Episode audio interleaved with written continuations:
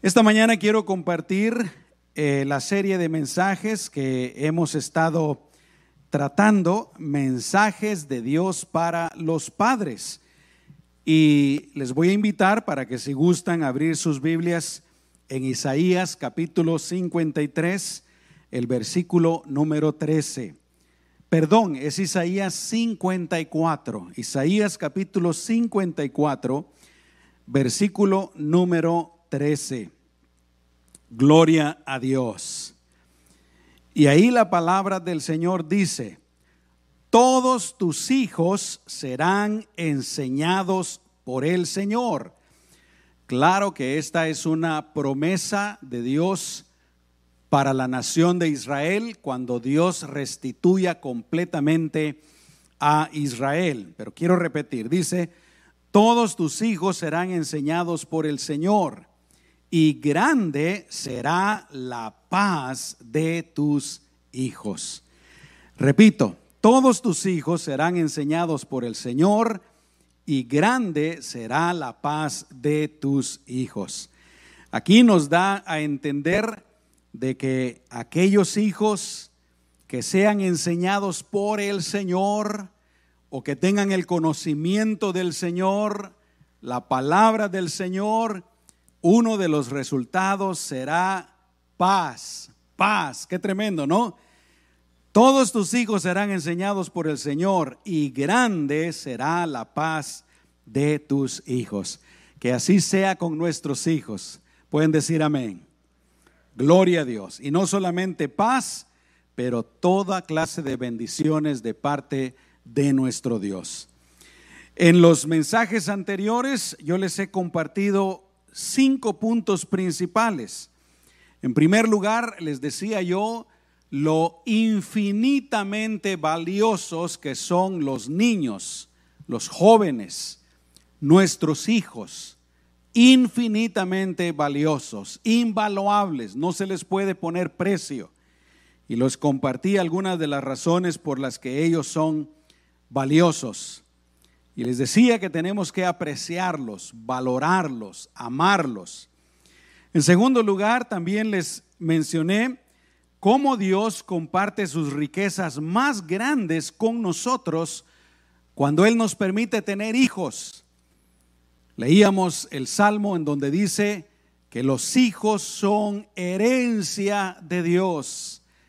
Dios no nos da dinero, Dios no nos da oro, no nos da plata, no nos da riquezas materiales. Él nos da herencias mejores. Y una de esas herencias son nuestros hijos, nuestros nietos. Les mencionaba también que Dios nos hace partícipes de su creación al permitirnos tener hijos.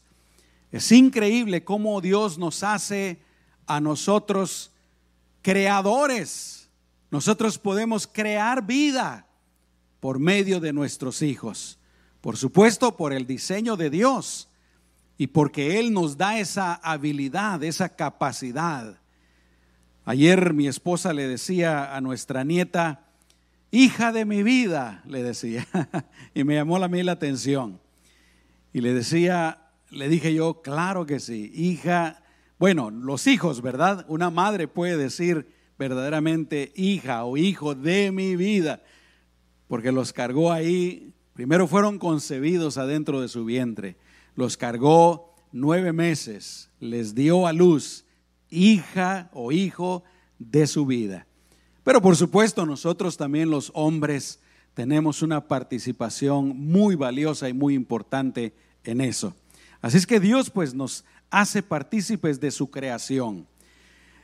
En cuarto lugar, les decía que, y esto sí les dije, es mi opinión y no se aplica para todas las personas, aunque sí para la gran mayoría.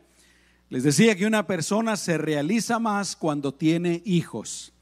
Y en quinto lugar, el quinto punto que tratamos es que Dios nos da a nosotros los padres la tarea de ayudar en la formación de nuestros hijos. Y hoy quiero hablar un poquito más acerca de ese tema, pero vamos a orar primero. Cierra tus ojos junto conmigo. Señor, te damos gracias por tu palabra. Gracias por esta revelación gloriosa, maravillosa, porque viene de ti, el Creador. Verdad más grande no puede haber. Revelación más grande no puede existir, no existe, porque esta es palabra de Dios, de aquel que lo hizo absolutamente todo. Gracias Señor. Ayúdanos a amar tu palabra. Ayúdanos a consumir tu palabra, a meditar tu palabra. Y principalmente ayúdanos a vivirla, Señor. Señor, yo te pido por este, esta, este mensaje, esta lección que voy a compartir, que sea de bendición para todos. Aunque algunos de mis hermanos ya, sus hijos están mayores, pero todavía tienen nietos, pero que sea de bendición para todos, Señor, en el nombre poderoso de Jesús. Aleluya. Amén y amén. Así es que con relación al hecho de que nosotros, Dios nos permite y nos manda participar en la formación de nuestros hijos, definitivamente debemos instruirlos en todos los aspectos de la vida. Me llama la atención cómo Dios escogió a Abraham y dice la Biblia claramente que Dios sabía que Abraham iba a instruir a sus hijos y a sus nietos, a sus descendientes en los asuntos del Señor. Y que a causa de eso que Abraham iba a hacer, Dios lo iba a bendecir. Génesis 18, 19, Dios está hablando. Porque yo lo he escogido. Escuchen esto. Y yo sé, yo sé, dice Dios. Dios lo sabe todo, hermanos. ¿Cuántos dicen amén? Yo sé que Abraham mandará a sus hijos y a su casa después de él, a sus generaciones, que guarden el camino del Señor, practicando la justicia y el derecho, para que el Señor haga venir sobre Abraham lo que ha hablado acerca de él. Qué tremendo, ¿no? Dios sabía que Abraham le iba a enseñar, a instruir a sus hijos, a sus nietos. Y dice, yo lo sé, y por lo tanto, yo voy a hacer que venga sobre él, que, que suceda lo que yo he dicho de Abraham. Hermanos, yo puedo creer que Dios ha dicho cosas de nosotros también cosas de cada uno de los que estamos aquí, padres y madres. Dios las ha dicho. Y yo creo también que Dios sabe si nosotros vamos a instruir a nuestros hijos o no en los asuntos de Dios. Dios lo sabe. Pero aquí está la cosa, hermanos. Aquí está la cosa. No es algo que esté completamente determinado y que no se pueda cambiar. Déjenme explicarles a qué me refiero. Por ejemplo, Dios puede saber si yo como padre no voy a enseñarle a mis hijos. Pero también Dios puede saber que yo como padre le voy a enseñar a mis hijos. Pero aquí está la cosa. Si Dios sabe que yo le voy a enseñar a mis hijos, gloria a Dios. Eso no necesita cambio. Pero si Dios sabe que yo no le voy a enseñar a mis hijos, hermanos, eso se puede cambiar. ¿Por qué? Porque cada uno de nosotros tenemos libre albedrío. Y cada uno de nosotros puede decidir hoy, bueno, yo, yo quiero ser de esos que le quiero enseñar a mis hijos y le quiero enseñar a mis nietos. ¿Cuántos pueden decir amén, hermanos? Gloria a Dios. Que Dios sepa, hermanos, que nosotros le vamos a enseñar a nuestros hijos, a instruir a nuestros hijos. Proverbios capítulo 22, versículo 6 dice, instruye al niño en su camino y aun cuando fuere viejo no se apartará de él. Y entre algunas de las cosas que nosotros debemos enseñarles a nuestros hijos para esta vida, están las siguientes. Primero, debemos instruirlos a relacionarse adecuadamente con otras personas. Porque los niños, si nosotros no les enseñamos, definitivamente ellos no van a aprender. Les he platicado una ocasión que yo fui a Lego, llevé a Andreita, me parece, o creo que fue Andreita cuando estaba pequeñita, y ella tendría año y medio, dos años, no me recuerdo, pero estaba pequeñita, y había una mesa llena de legos, y ahí ella se puso a jugar, y habían otros niños. ¿Y qué hacían los niños? Los niños querían, a pesar de que en medio habían miles de legos, los niños querían los que tenían los otros a la par. Y se los arrebataban. No les, no les pedían por favor. bueno, la mayoría, creo que todos no sabían hablar, ¿verdad? A lo que voy es, eh, es que un niño nace sin saber estas cosas básicas. Y los papás tenemos la responsabilidad de enseñarles cómo relacionarse con los demás. Primero con nosotros, como padres enseñarles a que nos respeten, enseñarles a que nos obedezcan, enseñarles a que nos amen, a que nos tengan reverencia, etcétera. Hacerlo con sabiduría, pero también enseñarles cómo relacionarse con los hermanos. A mí me gusta, por ejemplo, mucho la relación de mi esposa con su hermana y por supuesto mi suegra se los enseñó. Ellas todos los días prácticamente se hablan por teléfono. Y gracias a Dios por esa tecnología. Antes no era posible, ¿no? Eh, mi suegra también, cuando está aquí, todas las tardes habla con su otra hija en Guatemala. Cuando está en Guatemala, todas las tardes habla con mi esposa. Está en una comunicación constante. Hermanos, yo tengo ocho hermanos y a ninguno les hablo. ¿Por qué? Tristemente, a nosotros nos criaron de una manera diferente. Por eso digo, eh, debemos los padres enseñar a nuestros hijos cómo relacionarse con las demás personas, cómo se tienen que relacionar con sus amigos, con sus compañeros de la escuela, con la sociedad en general. Los padres tenemos que enseñar a nuestros hijos buenos modales. Digan amén. Bien fuerte en la mañana a decir buenos días, buenas noches, con permiso, gracias, por favor. Son cosas, hermanos, tan importantes que hacen la vida en sociedad mucho mejor, mucho más placentera y que a ellos les va a ayudar por el resto de su vida. Yo sé que ustedes me entienden. Así es que por eso pues es tan importante. Eh, a, algunas personas les puede eh, eh, resultar innecesario, les puede resultar hasta incómodo, pero todos los padres, de que nuestros niños, desde que nuestros niños están pequeñitos, ¿verdad?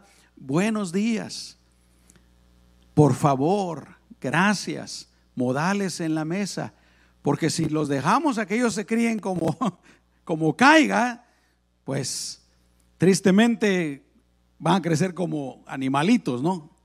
Nosotros tenemos dos perritas y ellas cuando tienen hambre, las dos se van a meter al plato y se pelean la una con la otra. Ahí no hay modales, ¿verdad? No se esperan. Tenemos que enseñarles también a ser disciplinados, a tener ciertas disciplinas. Y eso también se empieza desde pequeño para que ayuden en la casa, ¿verdad? Y se puede hacer de, una manera agradable. No imposición, no, no nada más eh, por orden, sino hacerlo sabiamente, porque el propósito es lograr que nuestros hijos se acostumbren, vean la necesidad y lo hagan por ellos mismos. Arreglar su cuarto, ayudar a sacar la basura, este tipo de cosas, etcétera. Eso les va a servir en la escuela, les va a servir en el trabajo y en su vida en general. Yo creo que también tenemos que enseñarlos a ser laboriosos, a ser responsables.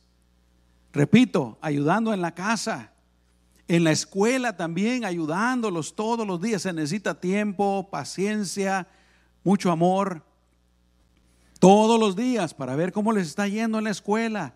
Ayudarlos. Acostumbrarlos a que si les dejan tareas, ahí a que hagan las tareas. No, no, no peleando, no con gritos, porque más adelante quiero platicarles cómo eso realmente se da la vuelta y es algo que, que resulta en algo peor. Pero hacerlo bien, con amor. Estas cosas, repito, les ayudarán a nuestros hijos durante toda su vida. Serán personas más agradables, serán personas que son bien recibidos en todas partes, serán personas a quienes fácilmente les den trabajo y que crezcan en el trabajo. Pero aquí está, además de estas cosas fundamentales para la vida que tenemos que enseñar, ¿cuántos dicen amén? Queremos que a nuestros hijos les vaya bien en la vida, que sepan administrar bien su vida, su dinero, que sean buenos trabajadores, que tengan una buena carrera que, o un negocio, que les vaya bien en esta vida. Queremos que les vaya bien. Pero además de estas cosas, hermanos, Dios también nos manda que los instruyamos en el temor de Dios. Es decir, que nosotros los padres les enseñemos a nuestros hijos, primero, a amar a Dios. Segundo, que les enseñemos a, a temer a Dios. Y en tercer lugar, que les enseñemos a servir a Dios. Y esto no se trata solamente de enseñarles teoría, sino de enseñarles a que por ellos mismos amen, teman y sirvan al Señor, para que cuando sean adultos lo hagan para toda su vida. Ese es nuestro propósito, mis amados hermanos. Que cuando ellos se independicen de nosotros, cuando ellos se han alejado de nosotros, para que cuando ellos estén solos, para que cuando ellos formen su propia familia, ellos sigan y amen al Señor, le teman al Señor, le sirvan al Señor. ¿Cuántos pueden decir amén? Y yo reconozco, hermanos, que no es una tarea fácil. Quiero repetir algo. No se, trata, no se trata solamente de darles la teoría acerca de Dios, sino se trata con la dirección del Señor, con la sabiduría de Dios, que de alguna manera nosotros tengamos la capacidad de, de ayudarlos, de enseñarles, de guiarlos, para que ellos por ellos mismos, por ellos mismos, amen a Dios, teman a Dios y sirvan a Dios. En Deuteronomio capítulo 6, versículos 6 al 9, se los leía hace dos semanas. El Señor nos dice, estas palabras que yo te mando estarán en tu corazón y las repetirás a tus hijos y hablarás de ellas sentado en casa o andando por el camino, cuando te acuestes y cuando te levantes. Las atarás a tu mano como señal y estarán como señal entre tus ojos. Las escribirás en los postes de tu casa y en las puertas de tus ciudades. Y como dije hace dos semanas, este pasaje nos enseña que para lograr esto, para lograr que nosotros transmitamos esto a nuestros hijos, primero nosotros somos los que debemos de amar, de temer y de servir al Señor. Por eso dice, estas palabras que te mando estarán en tu corazón. Antes de que se las enseñes a tus hijos, antes de que se las repitas a tus hijos, primero tienen que estar en tu corazón. Es como que Dios le dijera a un padre o una madre, eh, antes de que tú le enseñes a tus hijos que me amen, que me sirvan, que me teman, tienes que hacerlo tú. Dios podría decir, eh, mejor dicho, no, no diría jamás, no importa cómo tú vivas la vida, ¿verdad? Con tal de que le des la teoría a tus hijos es suficiente. No se trata de eso. Nosotros debemos ser el ejemplo de nuestros hijos primero. Y además de ser nosotros su ejemplo, como dije antes, el propósito es pues enseñar a nuestros hijos a que ellos mismos, ellos mismos, amen, teman y sirvan al Señor. Por eso nos dice, ¿verdad? Estas palabras que te mando hoy las repetirás. Cuando son pequeños los hijos es fácil. Y a nosotros nos parece que todo va bien. Cuando uno tiene niños pequeños, yo diría tal vez de 12 años para abajo, en algunas ocasiones con los adolescentes también. Parece que todo va bien, parece que todo lo estamos haciendo bien. Nuestros hijos son inocentes, son puros, son dóciles. Pero el objetivo máximo, hermanos, como, como les he dicho ya, es que cuando ellos crezcan, ellos lo hagan por ellos mismos. Por eso digo que necesitamos hacerlo adecuadamente, con la dirección, con la ayuda de Dios. Y quiero repetir una vez más, no me voy a cansar de repetirlo en esta mañana. La clave es enseñarlos a que por ellos mismos amen, teman y sirvan al Señor. Y no solamente la teoría, no solamente darles la teoría. Los padres a veces cometemos ese error cuando nuestros hijos están creciendo, que pensamos que nada más con que ellos sepan de Dios, con que tengan la teoría, ya eso va a ser suficiente. Y no es así. Y de este pasaje de Deuteronomio, hermanos, nosotros podemos inferir pues que tenemos que usar todos los medios posibles a nuestra disposición y todas las oportunidades que tengamos para instruir a nuestros hijos. Y una vez más, ya lo dije antes, pero una vez más les recuerdo que la responsabilidad de instruir en los asuntos de Dios a nuestros hijos es principalmente de los padres y no de la iglesia. Lo repito una vez más, la responsabilidad principal es de los padres y no de la iglesia. ¿De qué herramientas podemos valernos para enseñarle a nuestros hijos a que amen, teman y sirvan al Señor? Primero, lo vuelvo a repetir, con nuestro ejemplo. Nuestro ejemplo es sumamente importante. Nuestros hijos nos imitan imitan todo lo malo y eso es lo más fácil. Cuando están chiquitos tal vez nos da risa, ¿verdad? Ah, mira, hizo lo que tú haces. Ay, qué risa, miren, está haciendo lo que yo hago. Lo malo es que lo siguen imitando cuando son adolescentes y cuando son adultos. Lo ideal sería tratar de, uno portarse bien para que no imiten cosas malas, ¿no? Pero también imitan, y esto es más difícil, hermano, imitan las cosas buenas. Gracias a Dios por eso. Por eso es nuestro ejemplo pues tan importante. Nuestros hijos deben de mirar en nosotros una fe y un amor verdadero a Dios. Así es que primero el ejemplo. La segunda herramienta que debemos de utilizar, y yo creo hermanos que, que hemos fallado en esta área, pero los que tienen niños pequeños o los que van a tenerlos en el futuro, pongan mucha atención. Es la herramienta de enseñarles en la casa acerca de Dios. Y quiero volver a repetirlo. El objetivo no es solamente enseñarles teoría.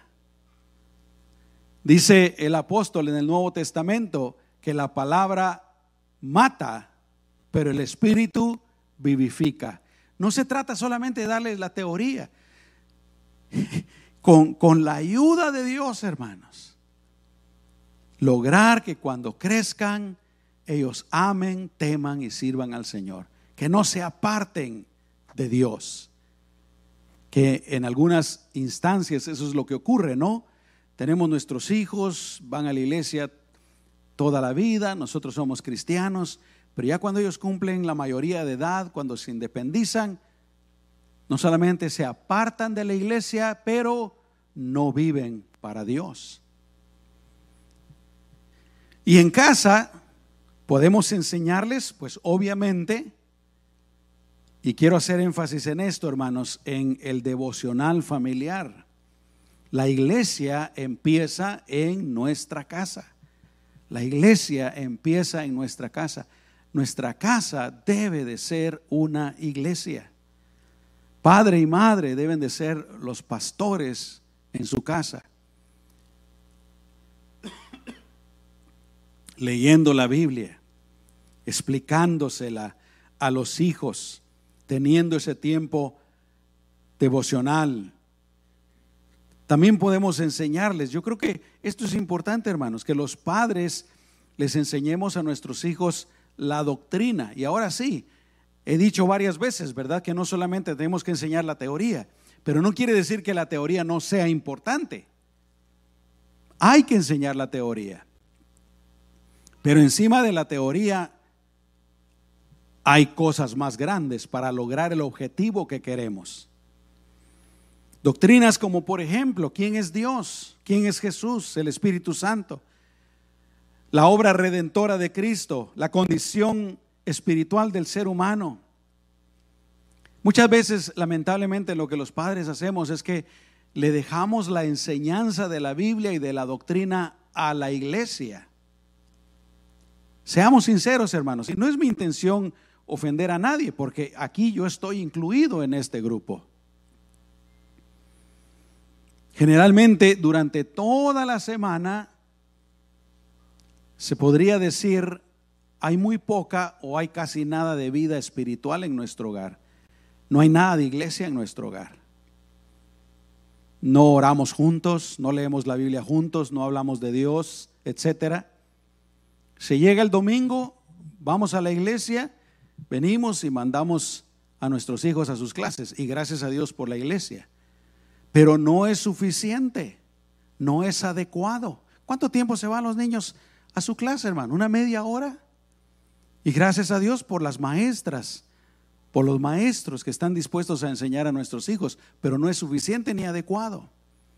La iglesia debe de estar en nuestro hogar. Amén. Todos los días, todos los días, todos los días. Y si tú, tienes hijos pequeños, escucha la voz de Dios y aprovecha desde ya, desde hoy. Y vuelvo a repetir, no solamente la teoría, pero algo más. Qué hermoso es ver a padres y madres que sus hijos han crecido y ellos siguen con una relación activa, viva con Dios, con el Señor Jesucristo. Qué hermoso, ¿no? Así es que teniendo la iglesia en la casa. Otra herramienta que nosotros debemos de utilizar definitivamente es la iglesia. Es decir, llevando a nuestros hijos a la iglesia. Recordemos, hermanos, que la iglesia es un invento de Dios. Esto que estamos haciendo ahorita, hermanos, es el invento de Dios, es un propósito de Dios. El año pasado, durante la pandemia, tristemente, yo escuché a muchos decir, que reunirnos no es importante. Decían, nosotros somos la iglesia. Y eso sí es cierto. Porque aunque uno no se reúna, uno sigue siendo parte del cuerpo de Cristo. Pero el verdadero sentido de la iglesia está cuando nos reunimos, hermanos. Cuando nos juntamos para cantarle al Señor, para escuchar su palabra, para servirle, para hacer su propósito. Entonces es importante pues llevar a nuestros hijos a la iglesia. La palabra de Dios dice que no debemos dejar de congregarnos. No debemos dejar de congregarnos nunca por ninguna razón. Llevamos a la iglesia a nuestros hijos y nosotros los padres les damos el ejemplo de cómo comportarse en la iglesia. Les enseñamos con nuestro ejemplo cómo relacionarnos con los demás hermanos. Yo creo firmemente que uno de los propósitos de Dios para que nos juntemos es para que aprendamos a relacionarnos. A veces los adultos tampoco sabemos cómo relacionarnos los unos con los otros, hermanos. Vivimos vidas de ermitaños, vidas aisladas. Y cuando vamos a la iglesia y empezamos a relacionarnos con personas que son de diferente pensamiento, de diferente carácter, de diferente personalidad, ¿qué pasa? Hay roces, hay problemas, hay dificultades. Esto es indiscutible, hermanos. Y Dios quiere pues ayudarnos a que aprendamos a llevarnos bien con todas las demás personas. ¿Cuántos dicen amén, hermano? Y les voy a decir esto, porque es cierto. Generalmente cuando uno tiene problemas, me voy a poner a mí de ejemplo, ¿verdad? Yo tengo problemas con el hermano Ramón, tengo problemas con el hermano Juan, tengo problemas con la hermana Miriam, tengo problemas con el hermano Alex. El problema no son ellos, el problema soy yo. Yo tengo que cambiar. A lo mejor soy muy orgulloso, a lo mejor soy muy vanidoso. No sé cómo llevarme con la gente. Tengo que cambiar, tengo que aprender. Y lo digo, hermanos, porque nuestros hijos nos están viendo. Si yo soy ese tipo de cristiano que me llevo bien con todos, soy una persona alegre, soy una persona de fe, soy una persona servicial, ellos van a aprender también. Pero si mis hijos ven que, que yo me ando peleando con los hermanos, que yo ando hablando mal de los hermanos, ellos también van a aprender. Y no solamente le enseñamos cómo relacionarse con los hermanos, pero también les enseñamos cómo se sirve al Señor. Qué hermoso los cristianos, hermanos y hermanas que les gusta servir al Señor, les gusta involucrarse en la iglesia, les gusta involucrarse en algún ministerio y son útiles, les gusta servir. Servir es un don de Dios. Y la otra cosa es que si los vamos a llevar a la iglesia, tenemos que llevarlos con constancia. ¿Cuántos pueden decir amén, hermanos? Y para eso tengo que empezar yo. Se los digo, hermanos, desde que yo me convertí al Señor en 1983, son contadas las veces que yo he faltado a la iglesia. Gracias a Dios por su misericordia que yo pude entender esto. La, la iglesia es importante. El reunirme con los hermanos es importante. Solo cuando ha sido verdaderamente necesario. Cuando, por ejemplo, una ocasión que estuve trabajando y tristemente me dieron trabajo los domingos Dejé de ir a la iglesia por, una, por cuestión de algunos meses. En otra ocasión, eh, pero iba los días entre semana. Amén.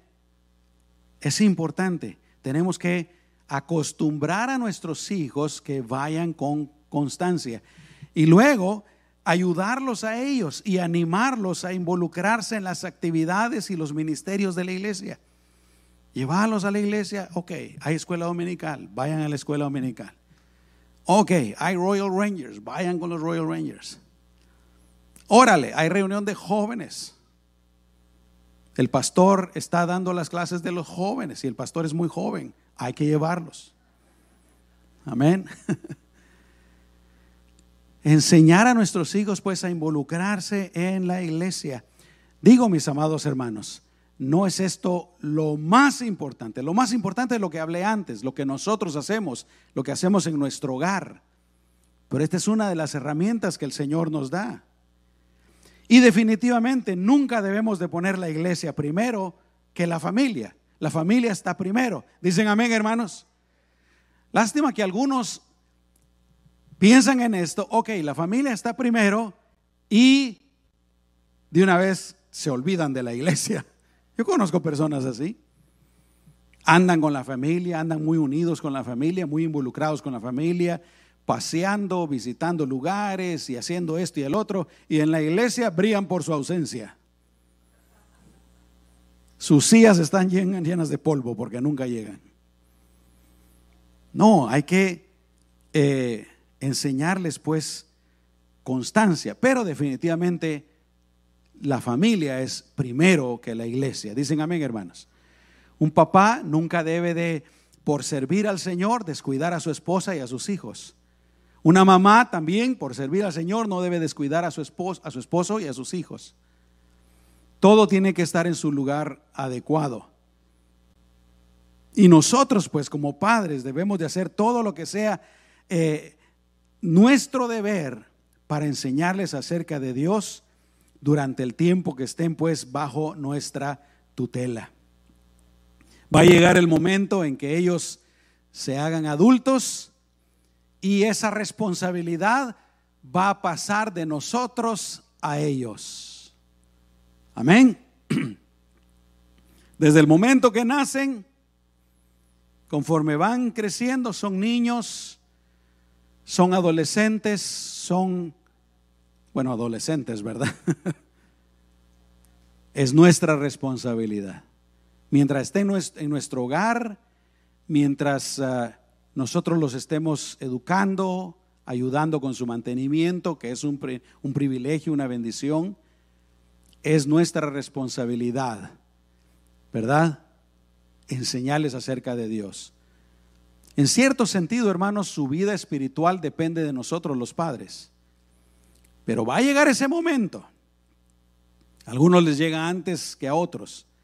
Tal vez a los 18 años, ¿verdad? Cuando se gradúa de la high school que se va a ir de la casa al, colegio, a la universidad.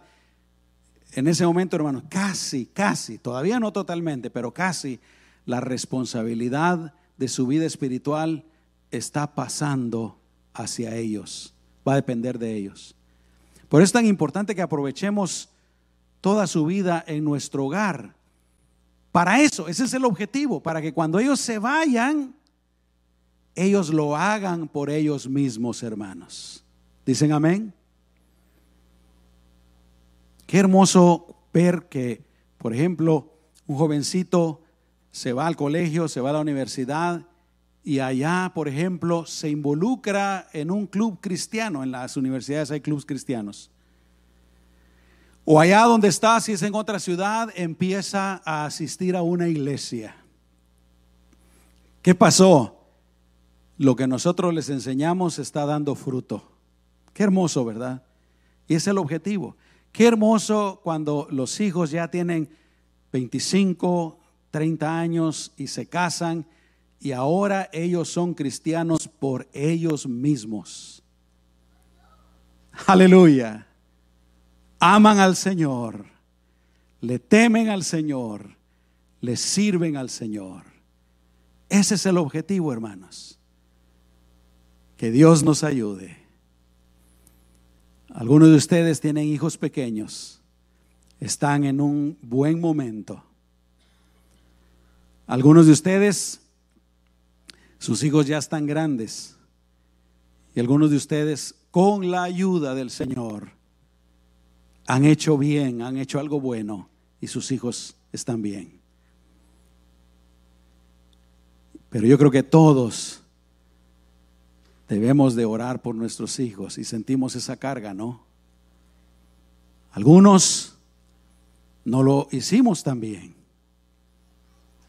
Y nuestros hijos no están en esa posición que nosotros quisiéramos. Pero oramos por ellos. Creemos que la semilla de la palabra de Dios dará su fruto a su tiempo. Amén. Que el Señor nos ayude, hermanos. Vamos a orar. Aleluya. Amado Señor, te adoramos, te bendecimos, exaltamos tu santo nombre. Gracias por tu amor y tu misericordia. Amado Señor, yo te pido por aquellos padres y madres que tienen sus hijos pequeños, para que tú les des la sabiduría, la gracia, el conocimiento, la habilidad, lo que sea necesario, Señor, para que instruyan a sus hijos no solamente en los asuntos de esta vida, pero también, Señor, en los asuntos de la vida eterna, que son los más importantes. Señor, te pido por aquellos que tienen hijos adolescentes, hijos jóvenes. Los adolescentes están en un momento bastante importante de su existencia. Te pido a los padres, por los padres, Señor, para que los ayudes a tener buena comunicación con sus hijos, para que los ayudes para tener una buena relación con sus hijos, para que ellos puedan ayudarlos, puedan guiarlos, puedan seguir siendo de bendición. Te pido, Señor, por todos aquellos que tenemos hijos adultos ya. Señor, gracias por tu fortaleza. Fortalece, Señor. Llénanos de fe, llénanos de esperanza, llénanos de amor para con nuestros hijos.